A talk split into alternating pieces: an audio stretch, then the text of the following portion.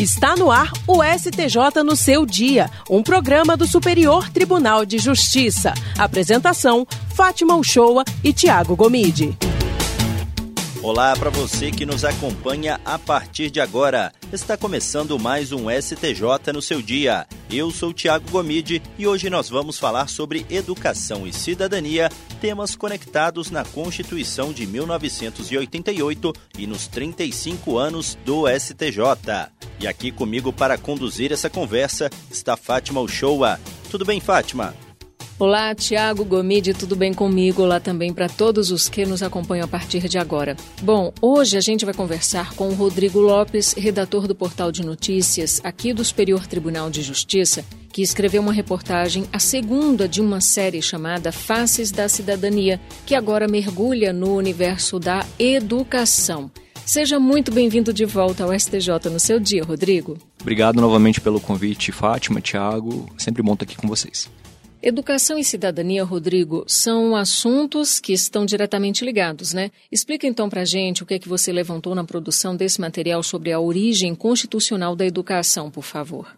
É, sim, Fátima. Essa é a segunda matéria da série especial Face da Cidadania, né, que a gente está publicando no portal do STJ, em comemoração aos 35 anos da Constituição e do próprio STJ. Né? A gente aborda nessa segunda matéria esse tema da educação e cidadania e abre a matéria lembrando que no dia em que a Constituição né, a nossa atual de 88 foi promulgada, o presidente da Assembleia Nacional Constituinte, que era o deputado Ulisses Guimarães, ele afirmou que só pode ser efetivamente, efetivamente considerado cidadão ou cidadã quem ganha um salário justo, quem sabe ler escrever, tem moradia, tem saúde e lazer.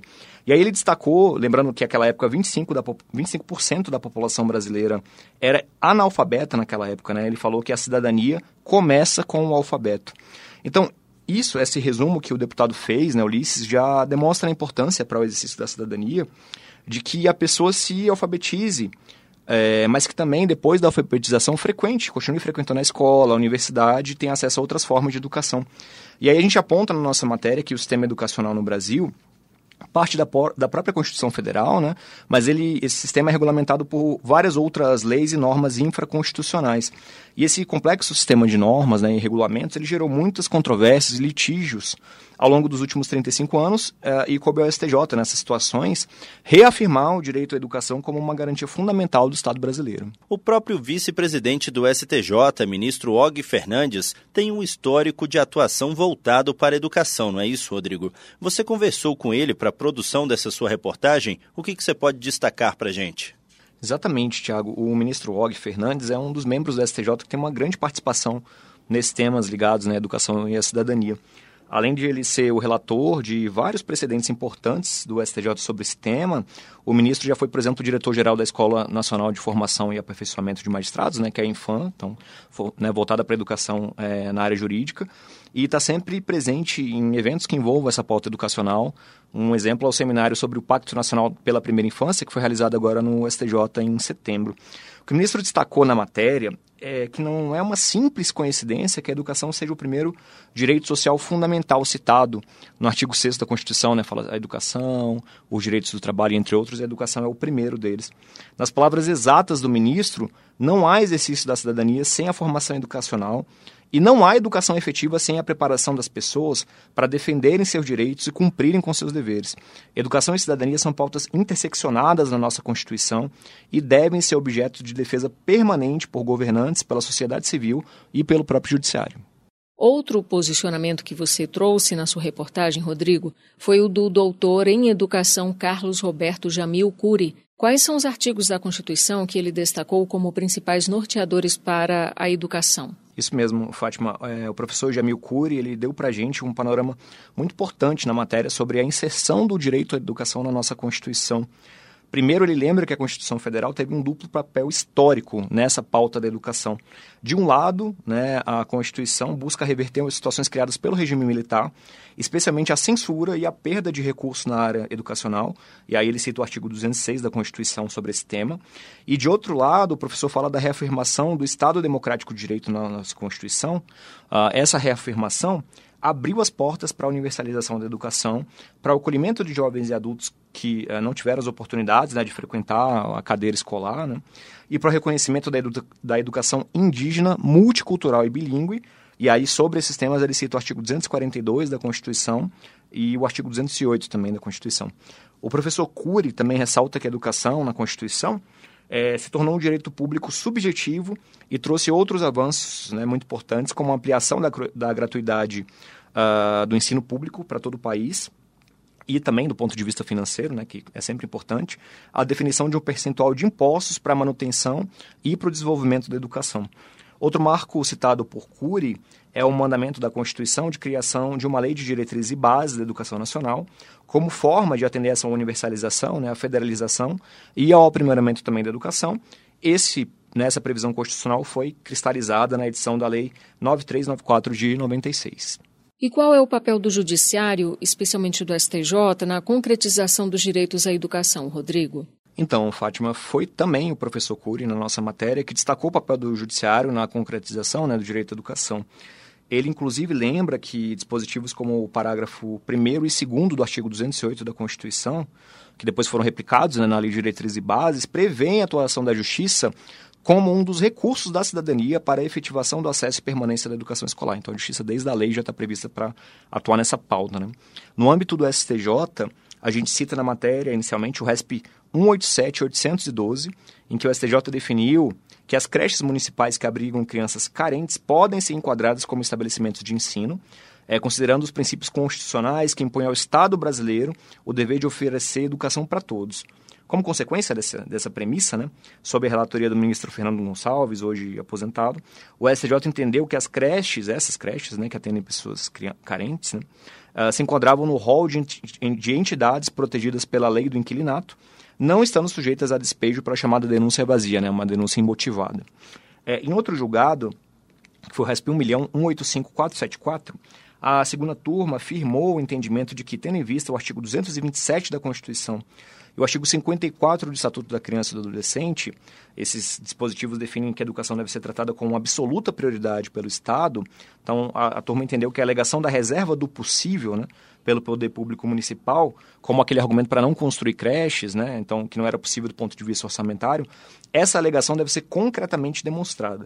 Segundo o ministro Humberto Martins, que foi o relator desse precedente, o princípio da reserva do, do possível não pode ser oposto, pode ser né, contraditado ao mínimo existencial, aos direitos que a própria Constituição Federal elege como prioritários, como é exatamente o caso da educação infantil. Então, o que ele diz é que essa escassez de recursos ela não pode ser oposta ao direito fundamental de educação infantil. Rodrigo, uma das decisões que você traz como exemplos reais na sua reportagem fala sobre recursos do Fundeb para o atendimento da educação. Pode detalhar o posicionamento do STJ para a gente? Isso, Tiago. A primeira sessão do STJ definiu, quando julgou o RESP 1.703.697, que os recursos né, desses fundos de amparo à educação, como eram são, é o Fundef, Fundeb, né, depois transformado em Fundeb, só podem ser utilizados em despesas de manutenção e desenvolvimento da educação básica, não podem ser utilizados para outros fins. E aí, em razão desse entendimento, o, a, a sessão entendeu que as verbas do fundo é, de amparo à educação né, não poderiam ser descontadas para o pagamento de despesas como honorários advocatícios, por exemplo. O relator desse caso foi o ministro Og Fernandes, né, confirmando aí a importância dele nesses precedentes. E o que ele disse foi o seguinte: constatada a vinculação constitucional e legal específica dos recursos do Fundeb, bem como a manutenção dessa característica, mesmo quando referidos valores constarem de título executivo judicial, não há possibilidade jurídica de aplicação do artigo 22, parágrafo 4 da Lei 8906 de 94, sob pena de, de caracterizar a verdadeira desvinculação que a toda evidência é expressamente proibida por lei e não encontra previsão constitucional. O STJ também fixou posições importantes em relação ao ensino superior, né? A gente falou agora mais da educação básica. Mas no RESP 1.583.798, que foi relatado pelo ministro Herman Benjamin, o tribunal definiu que a universidade não pode negar a matrícula de estudantes em novo curso em razão da falta de pagamento de mensalidades de curso anterior.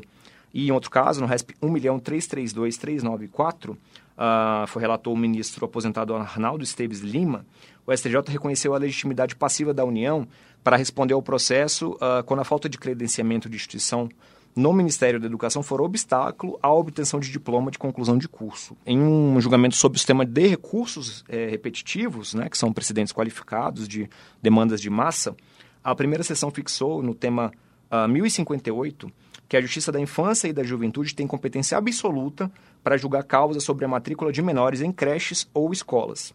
Segundo a primeira sessão, a competência das varas de infância e juventude nesses casos não depende de o menor estar ou não em situação de abandono, sobretudo pela previsão do Estatuto da Criança e do Adolescente, aí no artigo 53, de atendimento integral à educação como forma de garantir o pleno desenvolvimento da pessoa e o seu preparo para o exercício da cidadania. E na sua matéria, Rodrigo, você ressalta que a educação não se realiza apenas com a previsão de direitos na lei, nem com a participação do judiciário na sua aplicação.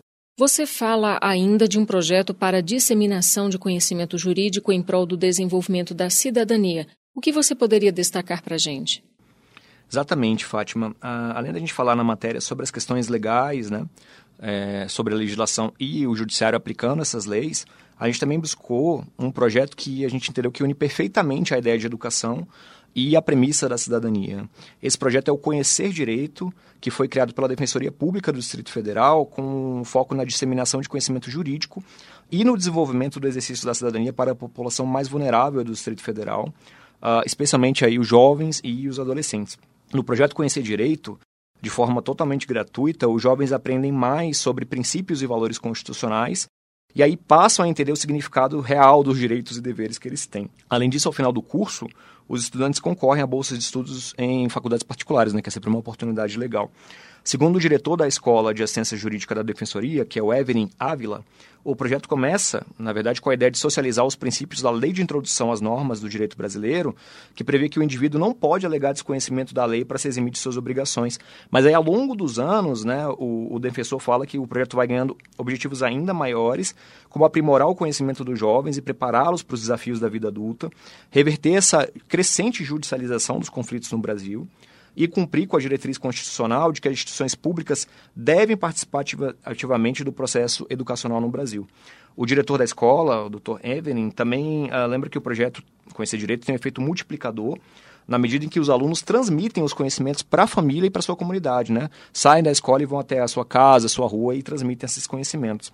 Apesar dessa né, vitória do projeto, o defensor ele lembra que ainda tem muitos desafios pela frente né, para o Brasil e que é necessário que as instituições todas, as públicas, sobretudo no sistema de justiça, atuem mais firmemente na difusão de conhecimento. Nós também conversamos com um coordenador do, do projeto, que é o Vitor Sampaio, e aí tem um aspecto interessante porque ele foi aluno. Hoje ele é coordenador, ele foi aluno da primeira turma do Conhecer Direito. É, segundo o Vitor, o projeto busca adaptar essa linguagem sempre complexa e jurídica do mundo do direito a vida do adolescente e tratar temas da vida do jovem, né? Esse jovem especialmente periférico e vulnerável, por exemplo, como pessoa alimentícia, direito penal e direitos trabalhistas também. Rodrigo, você ouviu alunos que participam desse projeto. O que, que eles falaram? O acesso a esse conhecimento mudou a forma deles olharem o mundo? Com certeza, Tiago. As turmas anuais do Conhecer Direito têm em média 100 pessoas, 100 alunos, né? E a gente conversou com quatro deles e eles comentaram como o projeto uh, tem impacto na vida, né, na, no cotidiano deles e também até no futuro. Uh, por exemplo, para a Jennifer Ranielli, que tem 17 anos, o, o, projeto ampliou a base adquirida na escola tradicional, né, no ensino médio, no caso deles, dando uma visão muito maior sobre direitos e responsabilidades como cidadã. Ela também comentou que em casa, assim como né, o, o Dr. Heaven tinha, tinha comentado, ela conversa com os avós sobre temas jurídicos que costumam passar na televisão, uh, explicando para os avós que aqueles temas são realmente importantes o que eles significam. Já o Guilherme Sampaio, que tem 16 anos, comentou que conhecer direito fez com que ele entendesse melhor o quanto é complexo o problema da segurança pública e do sistema criminal no Brasil. Antes ele falou com a gente que achava que tudo era uma questão de prender todo mundo e resolver o problema, mas depois ele viu que essa questão é muito mais profunda, envolve temas econômicos, culturais, sociais, então já é um resultado do projeto. A Bruna Cristina, que tem 17 anos, falou que além de todo o conhecimento adquirido no mundo dos direitos, o projeto né, da Defensoria Pública é uma oportunidade de ter contato com pessoas que, para ela, eram muito distantes da realidade, né, especialmente da realidade da periferia, como juízes, defensores públicos, advogados e até pessoa, pessoas da esfera política. Né, o projeto é visitado por parlamentares, por exemplo. Né. E o Gabriel Marcos, que tem 17 anos, disse que foi cativado pelo projeto e se, já se disse fã do direito penal, civil e administrativo, porque eles estudam essas, esses temas lá. Né. Segundo o Gabriel, o projeto deveria ser ampliado para o maior número possível de jovens, né?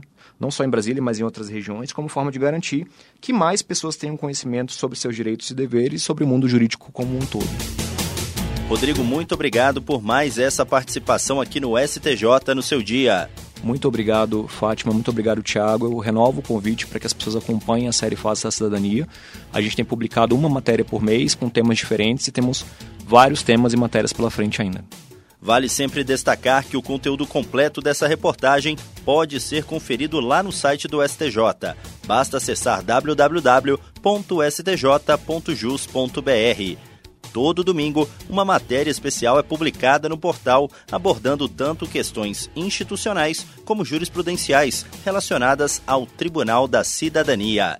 Vale a pena conferir. STJ no seu dia. É isso, pessoal. Muitíssimo obrigada por sua companhia em 104,7 FM Rádio Justiça e também para você que nos acompanhou pelas plataformas digitais. O programa STJ no seu dia tem produção de Caio Baltazar. Trabalhos técnicos de Júlio César e Roberto Fernandes. Direção de Daniele Lombardi, coordenação geral de Eduardo Moura. Até sexta-feira que vem com mais um STJ no seu dia. A gente se encontra. Tchau, tchau. STJ no seu dia, um programa do Superior Tribunal de Justiça.